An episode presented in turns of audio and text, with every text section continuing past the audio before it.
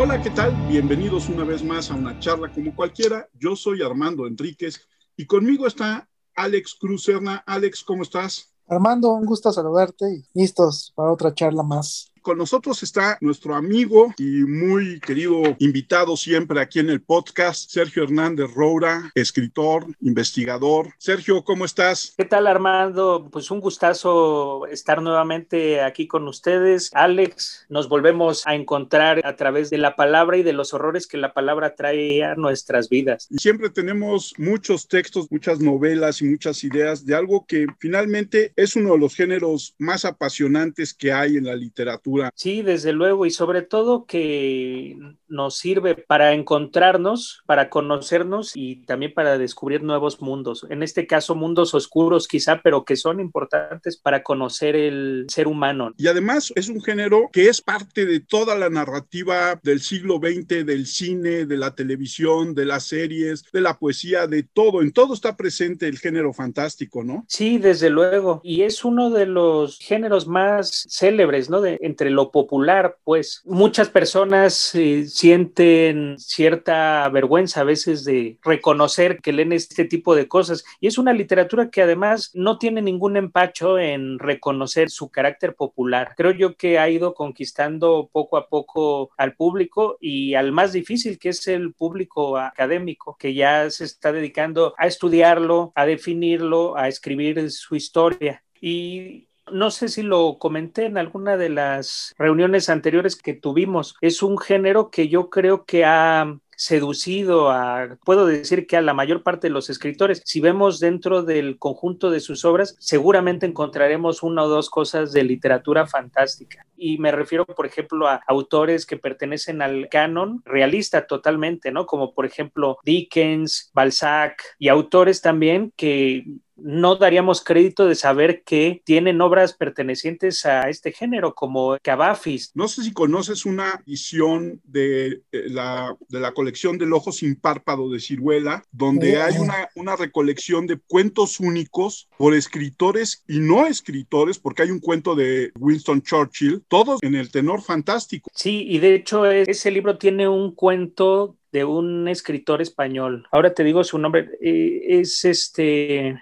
Marías, ¿no? El que lo, lo editó. Sí, bueno, pues ahí hay un texto, dentro de, todos esos autores, un texto que aparentemente es un inglés el que lo escribe, pero en realidad es él, es Marías, el que está haciendo un pastiche de cuento de fantasmas inglés. Digo, no voy a decir el nombre, ¿no? Del cuento para que lo lean, pero digamos que uno de esos autores es un falso escritor y de, detrás de él se esconde Marías. También, por ejemplo, Antonio Muñoz Molina tiene algún cuento de terror, Vilamatas, pues hay varios, ¿no? Hay incluso una antología que se llama Cuentos de terror que sacó Grijalvo, en el que están contenidos varios cuentos de autores españoles, pues bueno, de los actuales, como Millás, eh, Martínez de Pisón, el propio Muñoz Molina, autores que, bueno, pertenecen más bien al registro realista y que se han visto, ¿no? Seducidos de pronto por este género y con cuentos que son buenísimos. En ese sentido, ¿cuál es el panorama en Latinoamérica? Creo yo que también ocurre algo muy parecido y, bueno, para hablar de esto tomaré dos ejemplos sobre todo, ¿no? El caso de México y el caso de Argentina. En el caso de México, pues bueno, hay que recordar que el primer libro de Carlos Fuentes, Los días enmascarados, el primer libro de cuentos, está dedicado mayormente a literatura fantástica, ¿no? Pues también José Emilio Pacheco, Elena Garro, pues bueno, son autores que por lo general se insertan dentro de la parte realista, pues revolucionaria, y no se ve esa parte. Bueno, también se puede hacer una lectura en clave de lo fantástico, por ejemplo, de Rulfo, ¿no? En un cuento como Lubina, que es muy desolador por una parte y también muy ominoso por otra. El propio Pedro Páramo, ¿no? Al final es un cuento de fantasmas, o al menos así es la primera mitad cuando el protagonista llega a Comala, ya después se volverá otra cosa, ¿no? Más interesante, rica por esta cuestión de el habla de los muertos y bueno, lo que supone eso temporalmente, ¿no? El tiempo mítico y bueno, todo esto enraizado en la cultura mexicana. Entonces yo creo que sí, sí se han visto seducidos. Lo que les decía, me atrevería a decir que un, un porcentaje muy alto, más del 90% de los escritores tienen por lo menos un texto de género fantástico. Y bueno, para tomar lo que decía del caso de Argentina, ahí pasó una cosa muy peculiar y fue que gracias a Borges, a Bioy, a Silvino Campo, pues se dio una vuelta de timón hacia ese género. Antes de eso, pues tenemos textos más bien de carácter realista, pero sobre todo costumbrista, ¿no? Y ellos le dan tal giro a la literatura fantástica para comenzar con su antología de literatura fantástica que en la actualidad los argentinos dicen cosas como, pues bueno, lo que pasa es que nosotros los argentinos escribimos y nos sale lo fantástico naturalmente, ¿no? Algo que es muy curioso en ese sentido, ya el canon se fue más hacia ese lado, pero bueno, veamos qué figuras, ¿no? También están este Cortázar, Sábato, que son representantes de literaturas eh, no miméticas que han tenido una influencia muy poderosa en la labor literaria de esas latitudes. Entonces, pues bueno, ya de ahí a leer a Ana María Shua, que es fabulosa, o a Mariana Enríquez, que es de las autores de las que más se hablan en la actualidad, o Samantha Schweblin, pues bueno, ya hay un paso. Se logró ampliar el horizonte de expectativas de los lectores en ese campo literario que ya lo fantástico está normalizado. Creo que en ese sentido todavía falta por ver cosas bastante interesantes aquí en México, pero yo creo que para allá vamos. Y en el caso de Argentina, Borges, Bioy Casares y Silvino Campo no surgen de la nada, porque antes pues está Lugones y también está Felisberto Hernández. Y un personaje que es eh, importantísimo, que además vive entre dos mundos, ¿no? Un personaje que vive en el cruce de los ríos, que es este Quiroga, porque él una parte de su vida estuvo en Argentina, otra en Uruguay, entonces pertenece de alguna manera a ambas tradiciones. Y estos escritores que mencionas, pues bueno, tienen una influencia fundamental, creo que bastante evidente de Edgar Allan Poe. Fueron de los autores que podemos señalar que asimilaron de muy buena manera todas las enseñanzas del bostoniano, ¿no? Ahora que hablabas de Quiroga, un poco pensando en las formas de abordar o los géneros para abordar el terror, Quiroga con el cuento de El almohadón de plumas pone un terror muy cotidiano sobre la mesa, ¿no? Y algo que a lo mejor hoy no terminamos de entender muy bien porque nuestras almohadas ya son de poliéster y de plásticos y demás, pero que le da un encanto al cuento que es aterrador, ¿no? Sí, exactamente. Fíjate, ese es uno de los, bueno, de las grandes aportaciones, yo creo más bien de las grandes conquistas de lo fantástico a lo largo del tiempo y es la aproximación a lo cotidiano del lector. Porque claro, ¿cómo haces para suscitar el miedo? Si yo te hablo de lo que ocurre en lugares lejanos, como por ejemplo en un castillo y además alejado en el tiempo, en la época medieval, ¿no? Como ocurre en la novela gótica, pues tú a lo mejor de pronto pues llegas a decir, ay, qué feo está eso que está sucediendo, pero en el fondo no te está dando miedo porque no te ves afectado por ello. En ese sentido, el cambio, por ejemplo, que ocurre en Drácula del hecho de que no suceda en el lugar geográfico en el que comienza la historia, sino que se traslada a Londres, creo yo que tiene que ver mucho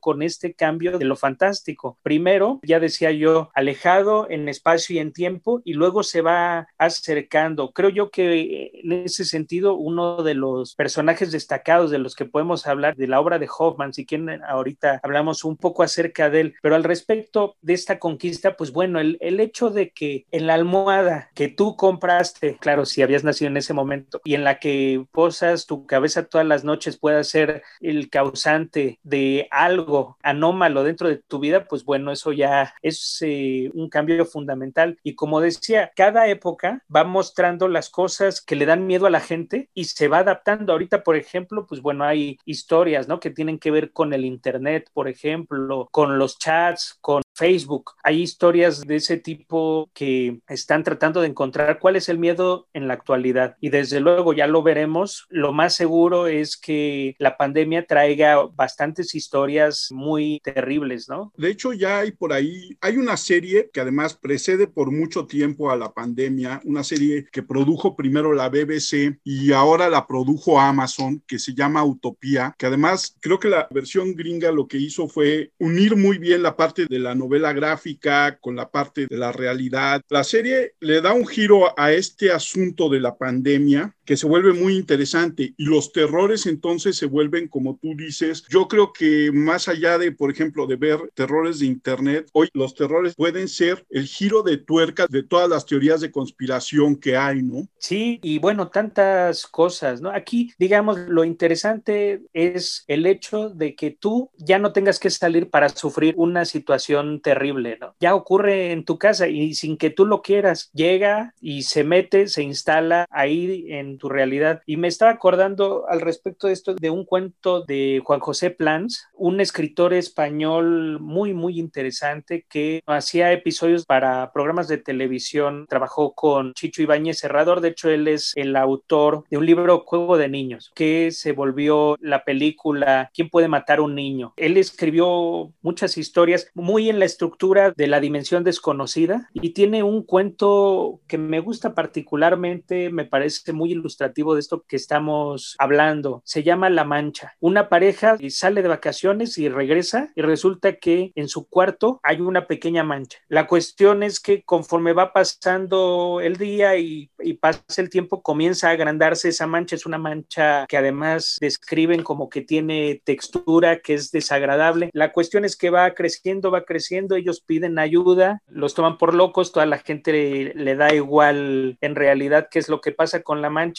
Y hay un momento al final, termina con unas líneas que dicen, y la mancha lo abarcó todo, una cosa así, ¿no? Y vamos a, a lo que decía, el hecho de que de pronto un buen día a estos personajes, sin hacer absolutamente nada, les ocurre esto que además no tiene explicación, no tiene sentido y les destruye la vida. Que bueno, también tiene que ver con esto de la almohada, para regresar a lo que hablábamos de Quiroga. Y en el sentido de, por ejemplo, del almohadón de plumas de Quiroga, el nexo más cercano del cine que hoy conocemos podría estar en Freddy Krueger, ¿no? La misma idea, vas a dormir y algo, nada más que acá el terror es que te quedes dormido. Sí, claro. Lo que pasa es que, como decíamos, por ejemplo, los fantasmas en la actualidad a lo mejor ya no nos dan miedo a nosotros. Entonces, bueno, los autores tienen que irse adaptando y modificando y viendo de qué maneras pueden dar miedo. Entonces, encontramos esto que todo mundo hacemos, todos necesitamos dormir, pero qué tal que ocurre algo que mete el choque dramático entre fuerzas, ¿no? Por un lado, nos morimos de sueño y por el otro lado, sabemos que si nos dormimos, morimos. Que bueno, además de todo, pues está, siento yo, muy fundamentado en una estética y en unos miedos muy ochenteros, ¿no? También, porque si se dan cuenta, los adolescentes no son tomados en cuenta. Ellos les dicen a los adultos, es que está pasando esto y nadie les hace caso, ¿no? Bueno, es como lo que dicen, ¿no? De Viernes 13, que lo que muestra son como esta prohibición con respecto al sexo libre, muy en consonancia con el conservadurismo de Ronald Reagan, ¿no? Es de las cosas que se encuentra en los estudios sociales acerca del cine de terror de aquella época. Y pues bueno, son maneras de sublimar este tipo de inquietudes y de ansiedades por parte de la sociedad. Hubo un momento en el que también hubo una aparición, bueno, hubo varias de obras que remitían al hecho, sobre todo en el cine de Estados Unidos, que hablaban acerca de la invasión, ¿no? Tú estás en tu casa y de pronto llegan unos tipos y como que te mantienen secuestrado, matan, violan y todo eso, que tiene que ver con el hecho de la invasión de la casa, ¿no? Ellos de alguna manera, ya sea que creamos que es cierto o no, sufrieron una irrupción dentro del hogar, ¿no? Dentro del espacio concebido como cotidiano, en cuestión de las torres gemelas. Y entonces, pues bueno, así podemos ir viendo de qué manera los traumas sociales han influido de alguna manera en las historias, tanto en el plano realista como en el fantástico, desde luego. Sergio, nos fuimos muchos siglos adelante antes de hablar de Hoffman. ¿Es Hoffman el que inicia con este terror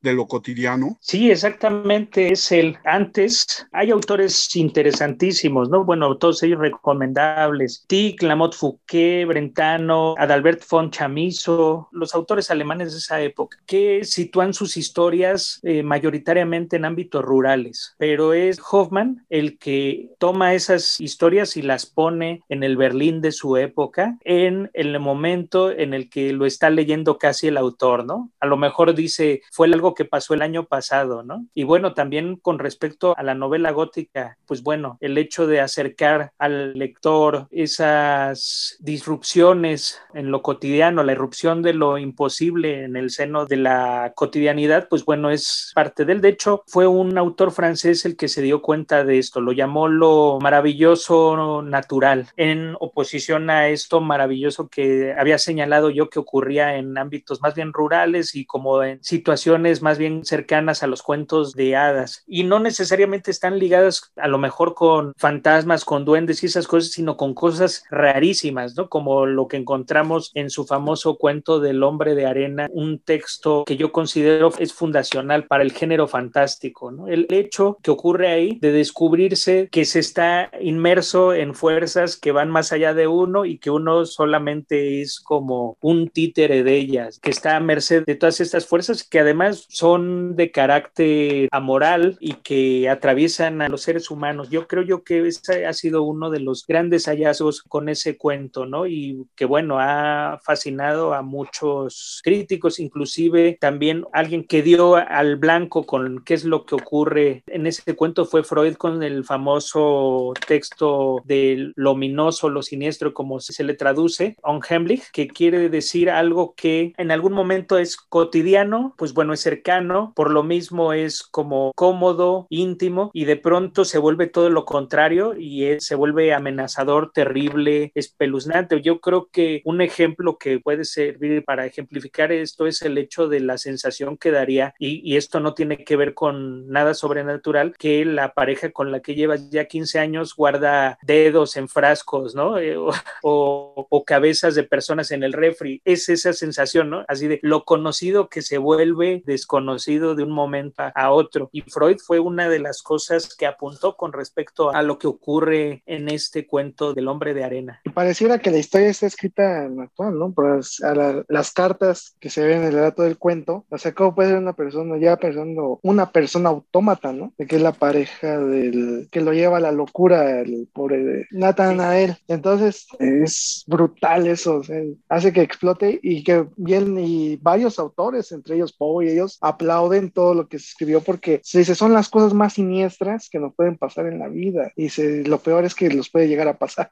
Entonces está genial todo eso, ¿no? Sí, y mira, de ese cuento, pues bueno, el hecho de comenzar con algo que se maloye, se malentiende, ¿no? Porque si recuerdan ustedes, el personaje le cuenta a su amigo por medio de una carta que ante la llegada de un vendedor de barómetros le hizo recordar algo. No solo lo hizo recordar, lo puso mal, lo regresó a su infancia cuando su padre era visitado por un extraño, misterioso personaje de nombre Copelius. No se sabe bien a bien cuál es la relación de ellos porque todo lo percibimos tamizado precisamente por el recuerdo y más el recuerdo de un niño que no entiende exactamente qué es lo que está pasando. Y la llegada de este personaje coincide con la frase que le dicen todas las noches de vete a dormir porque va a venir el hombre de arena. Que bueno, aquí en este caso en México podrían decir pues es como el hombre del saco, una cosa así, ¿no? Y en la tradición alemana pues es un personaje que se ha visto muy reducido su carácter eh, terrible, se le ha descafeinado un tanto porque es este personaje que bueno, nosotros conocemos que echa polvo para que los niños se duerman, ¿no? Polvo del sueño, pero en ese momento lo utilizan con un sentido más terrible, que es el hecho de que este personaje llega y se lleva los ojos de los niños para dárselos a sus hijos. Eso dice el texto. Obviamente Natanael le pregunta a su mamá que si es cierto eso y le dice, no, es nada más que los niños se tienen que ir a dormir. Pero el hecho de que coincida la llegada de este personaje con la llegada del abogado Copelius y además de todo eso, que él y su padre realicen extraños experimentos y el día que él va y nota qué es lo que están haciendo, coincide con el hecho de que Copelius le dice, vamos a arrancarle los ojos. Y entonces vemos cómo esto de los ojos se va repitiendo, se va repitiendo a lo largo de la historia y precisamente el vendedor de barómetros que llega ese día, lo que le está vendiendo son lentes, pero no les dice lentes, le dice, no quiere ojos, con lo cual, pues bueno, vemos cómo este personaje va regresando y va regresando a ese primer momento terrible. ¿Qué es lo que pasa aquí? Bueno, podríamos pensar que él está loco, ¿no? Que todo esto se lo está imaginando, pero la cuestión aquí de que algo que parece ser azaroso se repita una, otra vez y otra vez, ya nos está mostrando que quizá no existe el azar, sino el destino, y eso es lo aterrador en esta historia en particular, y más por el hecho de que nosotros, bueno, vemos que a través de esos lentes él ve a la chica, a la vecina, y luego se enamora de ella, resulta que es una muñeca, y en un momento en el que se están peleando la pertenencia de la muñeca, este personaje que aparece ya con otro nombre, Coppola, con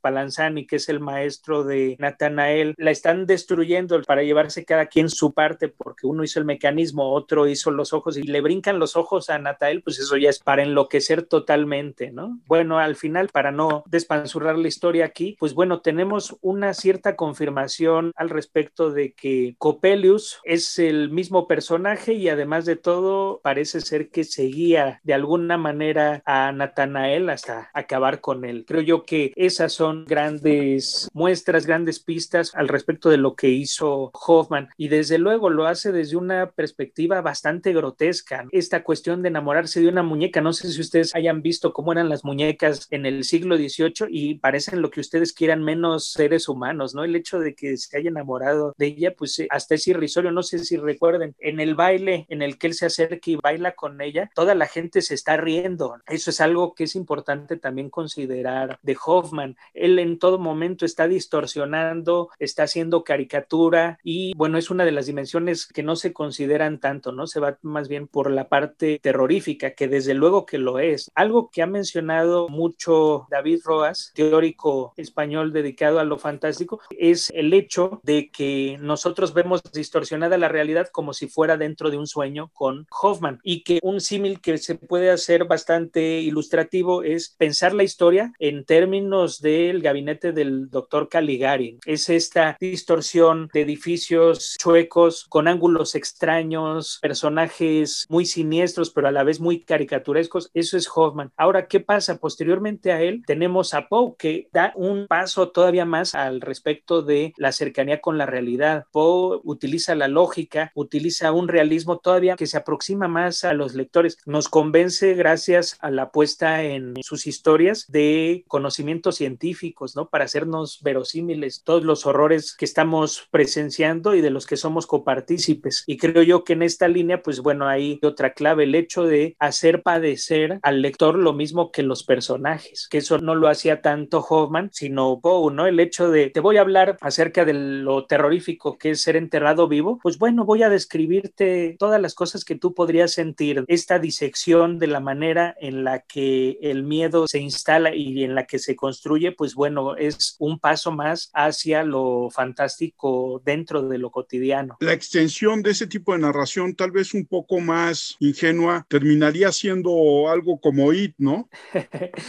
Pero ese yo creo que ya tenemos más cosas, pues bueno, que se van sumando, pero sí, hay una cierta relación con todo esto, ¿no? Porque si ustedes recuerdan en It, cada personaje ve al monstruo dependiendo de los miedos personales de cada uno, ¿no? Es una cosa que se alimenta del miedo, pero que es personal. Y la única manera de acabar con él, pues bueno, es tratando de sobreponerse a esos temores. Creo yo que es una historia que está enraizada, por ejemplo, en, en esta parte de los miedos infantiles, sí, desde luego de los miedos cotidianos. Y a mí me llama mucho la atención al respecto de todo esto que se diga que Stephen King es un representante de lo fantástico cotidiano, ¿no? Cuando en realidad, pues bueno, ya hay un largo camino recorrido al respecto de eso. Él no es el, el inventor. Dentro de la tradición estadounidense, pues bueno, antes de él están autores como Richard Matheson o como este Ray Bradbury. Si nos vamos más atrás, pues bueno, vamos a encontrar a los autores clásicos de Paul, luego atrás un poco a Lovecraft y llegamos forzosamente a Hoffman y a Poe como autores centrales en esta larga estirpe, ¿no? De escritores que buscan asustar. Incluso porque la tradición americana, antes de dar al gran Poe, pues tienen en el mismo Hawthorne un autor que de repente hace literatura fantástica, ¿no? Sí, bueno, está él y está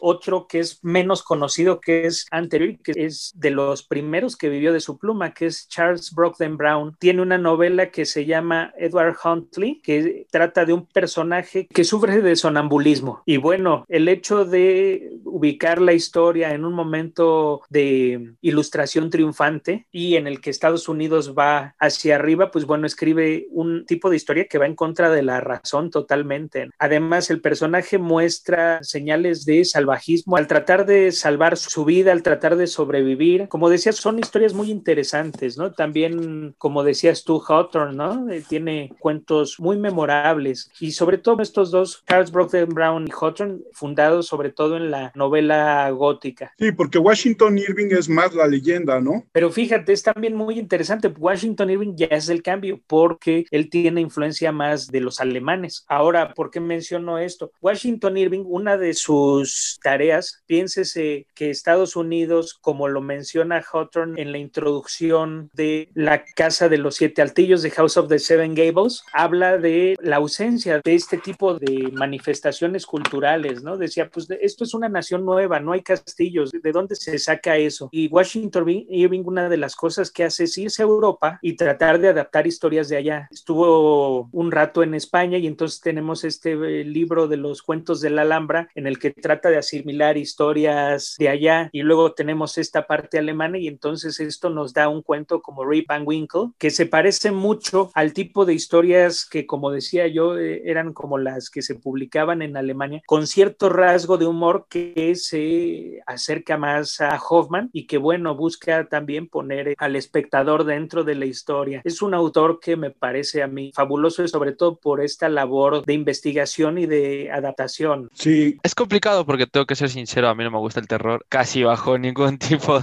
de concepto. También este chistecito para el podcast. Estaba escuchando los de, de arena y dije, bueno, pero llega Spider-Man y no pasa nada, ¿no? Este, nada más ahí.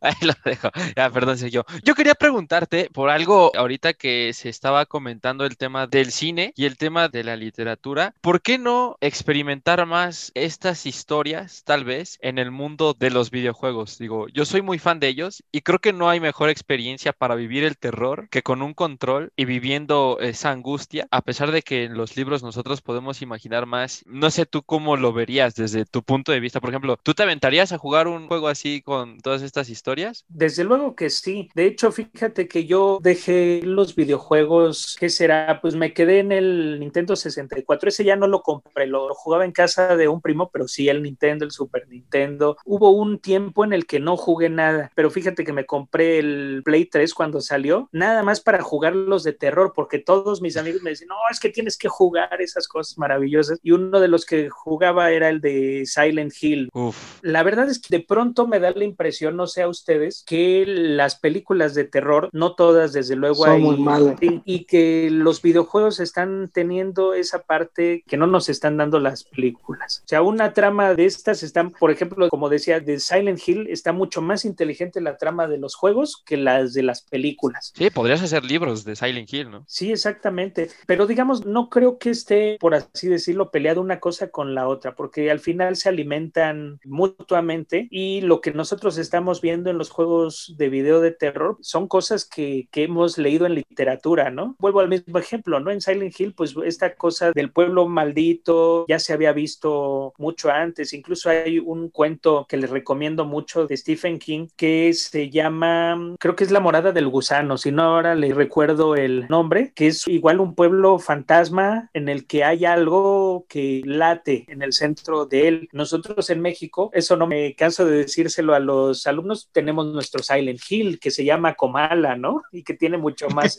sentido que el de los gringos, ¿no? Pero bueno, sí, este, definitivamente yo sería fan de todos esos juegos. No he jugado los que tienen esta parte Lovecraftiana, pero sin duda se ven muy interesantes, visualmente increíbles y tratan muchas veces de respetar eh, los tópicos, las tramas e incluso seguir eh, puntualmente los textos de los autores. ¿Por qué crees que el terror sea tan exitoso? Digo, Alex ya lo comentábamos y estábamos, creo que todos eh, coincidimos en que la mayoría de las películas de terror son malísimas, con ganas, casi todas. Pero tú, ¿por qué crees que aún así la gente lo consume? O no sé si hasta cierto punto se pueda decir que lo disfruta. Pues yo creo que hay diferentes tipos de terror, pero en general creo que hay una parte que tiene que ver con algo tan básico como el morbo, como el boyerismo. Por ejemplo, las películas gore aluden a eso, al disfrute de los excesos a los que puede ser llevado el cuerpo, ¿no? Y, esto no es eh, saliéndome un poco acerca de lo fantástico, cosas como el cien pies humano, películas que son como más tratando de provocar al espectador, suscitar miedo físico. El hecho de que te corten una mano, pues es El hecho de que alguien le saquen los ojos también y tú lo estás viendo de primera mano. Sin embargo, pues bueno, eso es con respecto al terror físico. Más bien estamos hablando en este asunto de lo fantástico del terror metafísico que tiene que ver más bien con cosas como la idea de que la realidad no es lo que parece o que hay otras realidades o de cómo sabemos qué es la realidad, ¿no? Son más bien cuestionamientos que se presentan al lado de esto y bueno, la idea de explorar todas estas preguntas desde el lado del espectador, pues desde luego que nos gustan. En el siglo XVIII comenzó un fenómeno que es bastante evidente y es el hecho de que la razón trajo explicaciones para todo y las cuestiones sobrenaturales que ya no tenían explicación, pues pasaron al ámbito de lo literario y se convirtieron en recursos estéticos para suscitar emociones, ¿no? Entonces tenemos esta famosa frase que decía que yo no creo en fantasmas, pero me dan miedo, que me parece que es determinante de esto. También creo yo que la literatura de terror pues nos sirve para darle forma a lo que nos perturba, a lo que nos da ansia. Es más fácil tratar de sobreponerse a eso que a algo que no tiene forma. Decir, le tengo miedo a un vampiro, le tengo miedo a un fantasma, pues es más fácil que decir, le tengo miedo a la realidad, ¿no? O le tengo miedo a no sé qué, o a lo que se oculta en la oscuridad. Sergio, ¿dónde entran dentro de estos terrores cotidianos todos los cuentos de sombras? Creo yo que tiene que ver con el tema del doble. El tema del doble que por cierto también es fundamental para Hoffman. Es de hecho el tema principal de la novela gótica que él escribió que se llama Los elixires del diablo y que está muy emparentada con el monje de Luis en Inglaterra. Desde luego el hecho de la personalidad dividida es algo que nos llama mucho la atención. Ocurre en el romanticismo porque bueno, ahí se da esta separación entre lo totalmente bueno, lo totalmente malo. Entonces, bueno, la sombra es uno de los temas. Se ve la sombra como algo oscuro y en ese sentido hiciste que me acordara de un cuento muy bueno, muy interesante también al respecto de este tema de la sombra y del doble y todo eso, porque bueno, nosotros estamos acostumbrados a pensar el doble en términos de lo bueno y lo malo, ¿no? Y como decía, el tema se ha ido modificando y vemos, por ejemplo, el cuento de William Wilson de Poe y luego vemos el cuento de el Dr. Jekyll y Mr. Hyde de Stevenson y vamos avanzando y vamos avanzando en ese tema que abarca el doble, la sombra y de pronto llegamos a un cuento que a mí me gusta mucho que se llama Roger Levy y sus reflejos de un autor español que se llama Ignacio Ferrando. Roger Levy tiene que ir a la guerra, él no quiere ir a la guerra, pero bueno, resulta que en ese momento ocurre un desdoblamiento y entonces está el Roger Levy que va a la guerra y el Roger Levy que se queda. Roger Levy regresa y se quiere casar y entonces tenemos el que se casa y el que no y entonces se va desdoblando, desdoblando, desdoblando y entonces es un cuento en el que la pregunta es quién es el verdadero Roger Levy, ¿no? o sea, es un cuento que comienza siendo un doble pero que se vuelve casi un rizoma, ya desde luego más cercano hacia cosas más cercanas, ¿no? Y desde luego utilizando la ciencia más actual, ¿no? Que también tiene que ver con los fractales, con la teoría del caos. Y ahí tenemos otro ejemplo de doble o de sombra, ¿no? Un poco regresando a lo que decía Daí sobre el cine. El cine pierde validez en sus propuestas de terror cuando son serias y te enseñan un monstruo, un poseído o algo similar.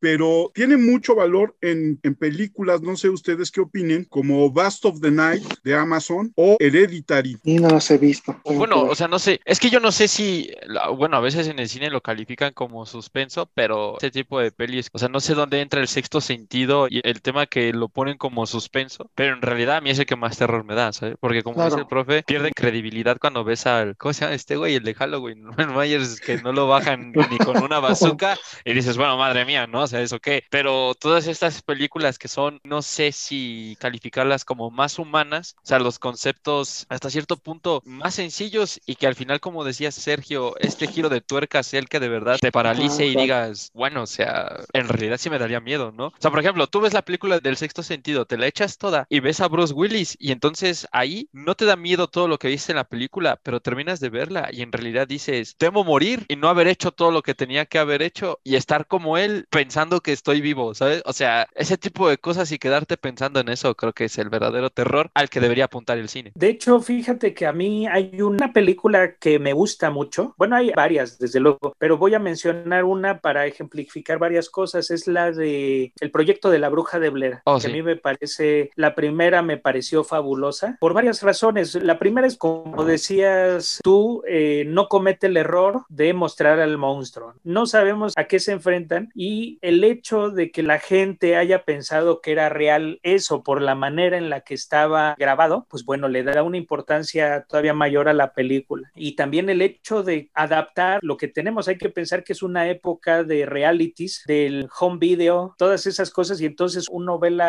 película y está viendo pues a estos jóvenes que se pierden en el bosque, que están buscando encontrar respuestas acerca de la bruja de Blair y nosotros pensamos que vamos a encontrar respuestas y resulta que nos encontramos más bien con interrogantes, se encuentran más bien con la noche, con el bosque, con la soledad, con la sensación de lo ínfimo dentro de lo vasto, de lo inaccesible. Se va creando una sensación de lo sublime que este, me parece que está muy bien lograda en esa historia y que me remite perfectamente a los trabajos de Blackwood y en particular al Wendigo, ¿no? Esta idea de el ser humano dentro de la naturaleza, dentro de la inmensidad y lo pequeño que es. Y como decía, el- la gracia de esa película es que no vemos nada, ¿no? En ningún momento se nos vende el monstruo. Cada quien puede imaginar lo que quiere y ya cuando aparecen las manitas de los niños pegando en la casa de campaña, llegan a la casa y están igual las manitas pintadas en la pared y todo lo que ha habido detrás, pues logra crear una atmósfera. Me parece que es un género, bueno, esa película, un tipo de terror que al menos a mí me llama mucho la atención, mucho más que, por ejemplo, las películas de So, ¿no? O las es de Stan son malísimas esas. Hay mucho, bueno, la primera tuvo mucho éxito. Sí, pero creo que es como mental. dice, como dice Sergio por el morbo, ¿no? este no mostrar al monstruo, esto no personificar el terror, ayuda a que la construcción se vuelva propia, como pasa con la literatura. Y entonces la imagen es hecha a la semejanza de los terrores de uno. Claro. Y eso Sí. ayuda profundamente a que sea mucho más efectiva en ese sentido una película, un cuento, una novela, a una descripción física que por lo general termina siendo bastante increíble, ¿no? Me viene a la mente la película de El bebé de Rosemary. Conozco a muchísimas personas que afirman, que me han dicho así de, es que yo cuando la vi, lo que más me impactó fue el, el bebé. Y si ustedes ven la película, no sale el bebé en ningún momento. O sea, qué tan poderoso es como para que llegue a ese momento. Pero en particular, además, en el bebé de Rosemary, bueno, sí tenemos esta parte sobrenatural del hijo del diablo, de el aquelarre, de la utilización del útero de la protagonista para ser recipiente de todo esto, que además, bueno, tiene sus lecturas, desde luego, de feministas y creo yo que es vasto el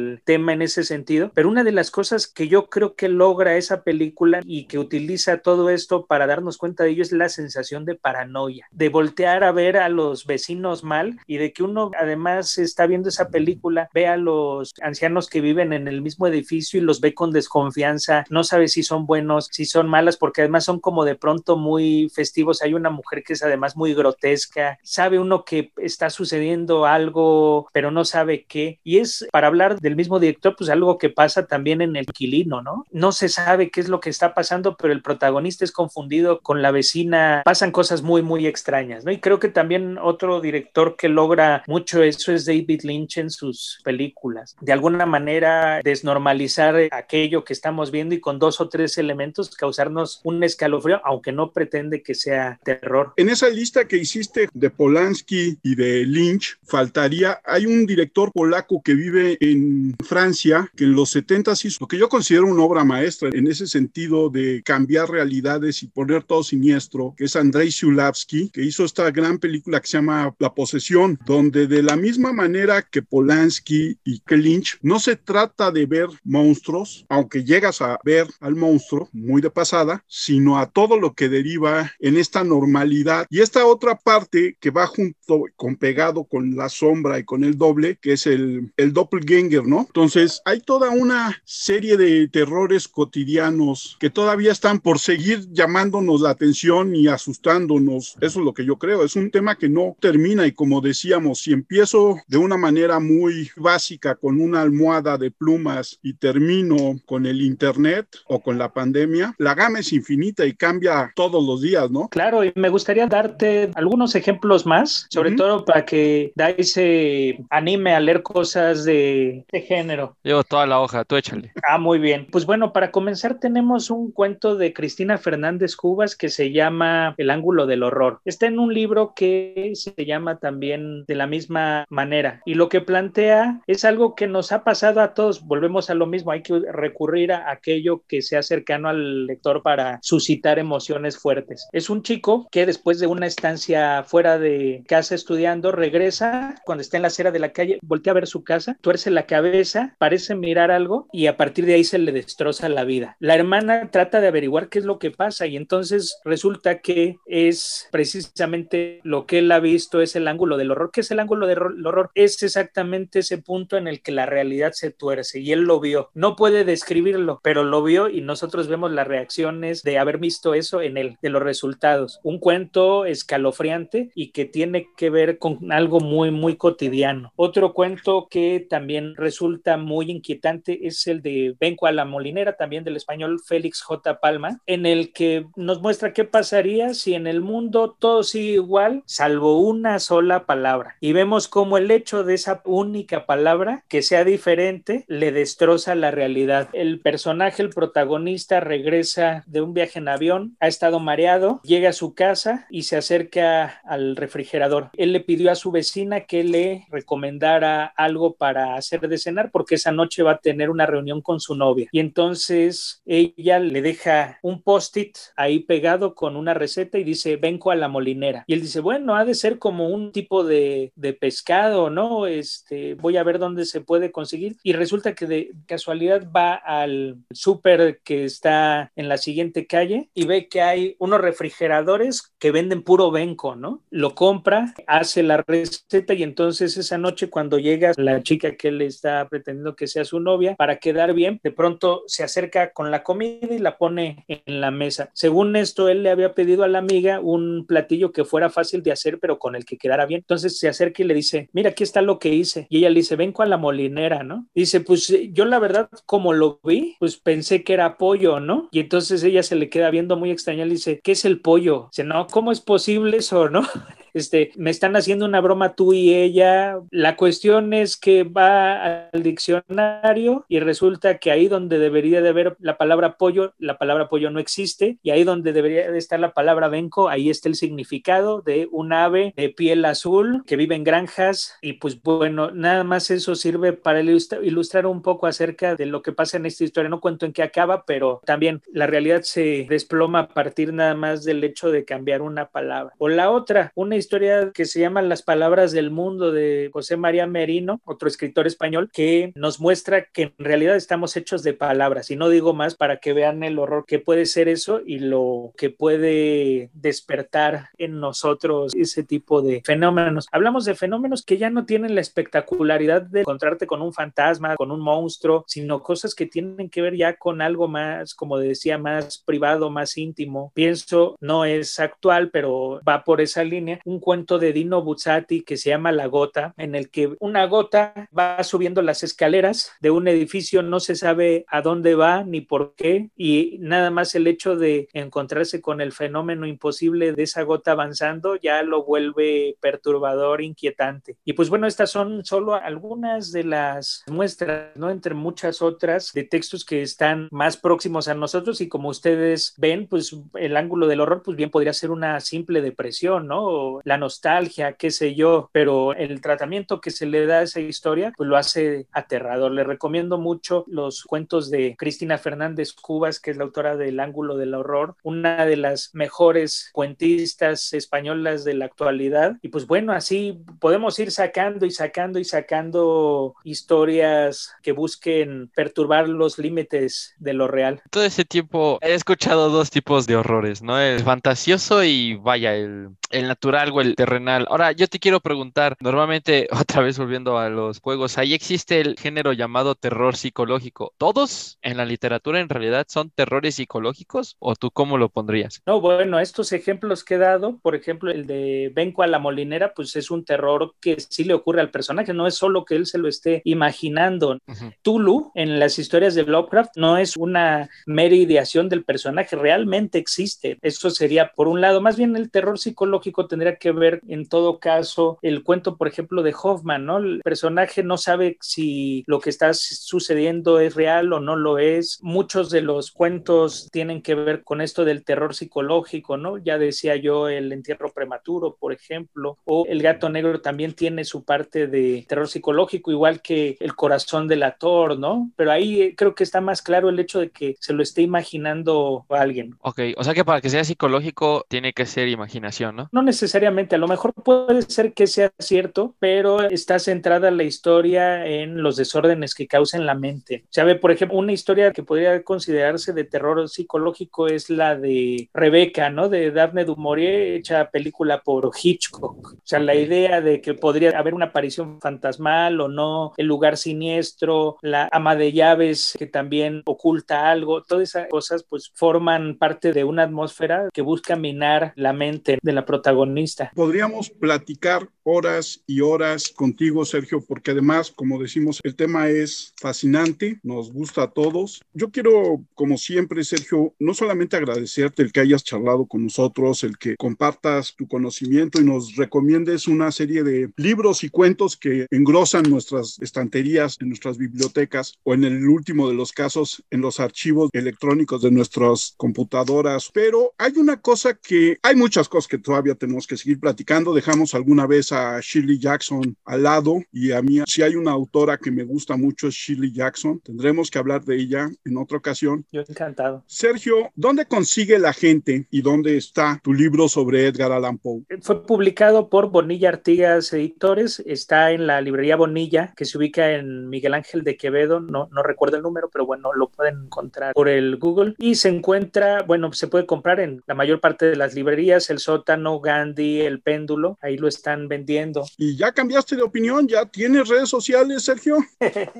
no todavía, bueno, tengo el, el Face, estoy como sergio.roura, ahí me, me pueden encontrar. Y bueno, antes de acabar, me gustaría hacerles una invitación, tanto a ustedes como a quienes nos escuchan, porque resulta que en la Biblioteca Nacional, por parte del Instituto de Investigaciones Bibliográficas, estamos organizando el segundo diplomado sobre literatura fantástica, titulado Los límites de lo posible, panorama de la literatura fantástica siglos XIX a XX. Está estructurado en cuatro módulos, uno dedicado a la tradición principalmente europea y estadounidense, otro dedicado a pura literatura fantástica española, otro a pura literatura fantástica hispanoamericana para terminar con eh, la mexicana. El primer módulo lo da Oscar Martínez Ajís, el segundo dedicado a española, un servidor, el tercero de hispanoamericana, Alejandra Amato, y el cuarto y último dedicado a la mexicana está impartido por Vicente Quirarte y por Roberto Coria. Promete ser, la verdad, muy, muy interesante, tanto como como lo fue el primero o hasta más. Perfecto, pues estamos al tanto de, de, esta invitación y los invitamos a todos a que busquen información. ¿En dónde encuentran información, Sergio? En la página de la Biblioteca Nacional. Y algo también importante que ya se me estaba pasando es que pueden cursarlo ya sea como el diplomado completo o tomando módulos sueltos. O sea, si por ejemplo nada más quieren saber qué pasa con la hispanoamericana, pues se meten a ese y ya no hay pro ningún problema. Ok, bueno, pues ahí está la invitación. Ahora te va a tocar el regaño de parte de Daí. Daí, tus redes sociales y dile a Sergio por qué es importante que tenga sus redes sociales. Madre mía, es que nos pasa con todos. Digo, sé que en este país no se da muchísima divulgación ni tanto a la literatura, ni a la ciencia, ni a nada. Entonces, pues hay que hacer nuestra lucha. ¿no? Es como cuando estamos con los biólogos, es como, oye, ¿y dónde te encontramos para saber lo interesante de los hoyos negros? No, hombre, pues es que ni prendo el celular, ¿no? Es como, bueno, madre mía, este, está bien. Correo electrónico sí tengo, ¿eh? Y si ustedes me buscan en el Google, encontrarán en la página, por ejemplo, academia.edu o en Orcsid, encontrarán todos los artículos que he escrito al respecto de estos temas. ¿no? Bueno, y también en la página de bibliográficas, ahí está mi correo y todo para quien quiera comunicarse conmigo. Está perfecto, Sergio, sí, eso está bien, pero de igual manera un tweet que vaya acercando a más gente que no conoce y tal, está bien, digo, no para tirar puro hate como el profe, pero un tweet informativo estaría bastante cool porque pues un día como yo, a lo mejor que no le late el terror, ve unos tweets ahí tuyos, un hilito chido y dice, ah, mira, me voy a meter a leer unos cuentos, eso también estaría bien, pero bueno, ahorita ya tengo como 300 autores que tengo que echarle una checada este Sergio. Arroba 25 mis redes sociales y nada, a leer todo esto que está bastante interesante para la gente que nos esté escuchando que no sepa de terror, todo suma, entonces pues a darle, ¿no? Alex. Mi Twitter es arroba 512-Alex. Yo soy Armando Enríquez, a mí me encuentran en arroba cernícalo en Twitter y el Twitter del podcast es arroba charlacualquier1. Nuestro correo es charlapodcast1 arroba gmail.com. Esperamos como siempre sus comentarios. Agradecemos que nos escuchen semana a semana. Ya saben, pueden escucharnos en la plataforma en la que ustedes estén acostumbrados a oír sus podcasts. Y muchísimas gracias. Estamos la semana que entra de Sergio, muy amable, qué gusto tenerte con nosotros otra vez. Un gusto enorme compartir todas estas cosas con ustedes.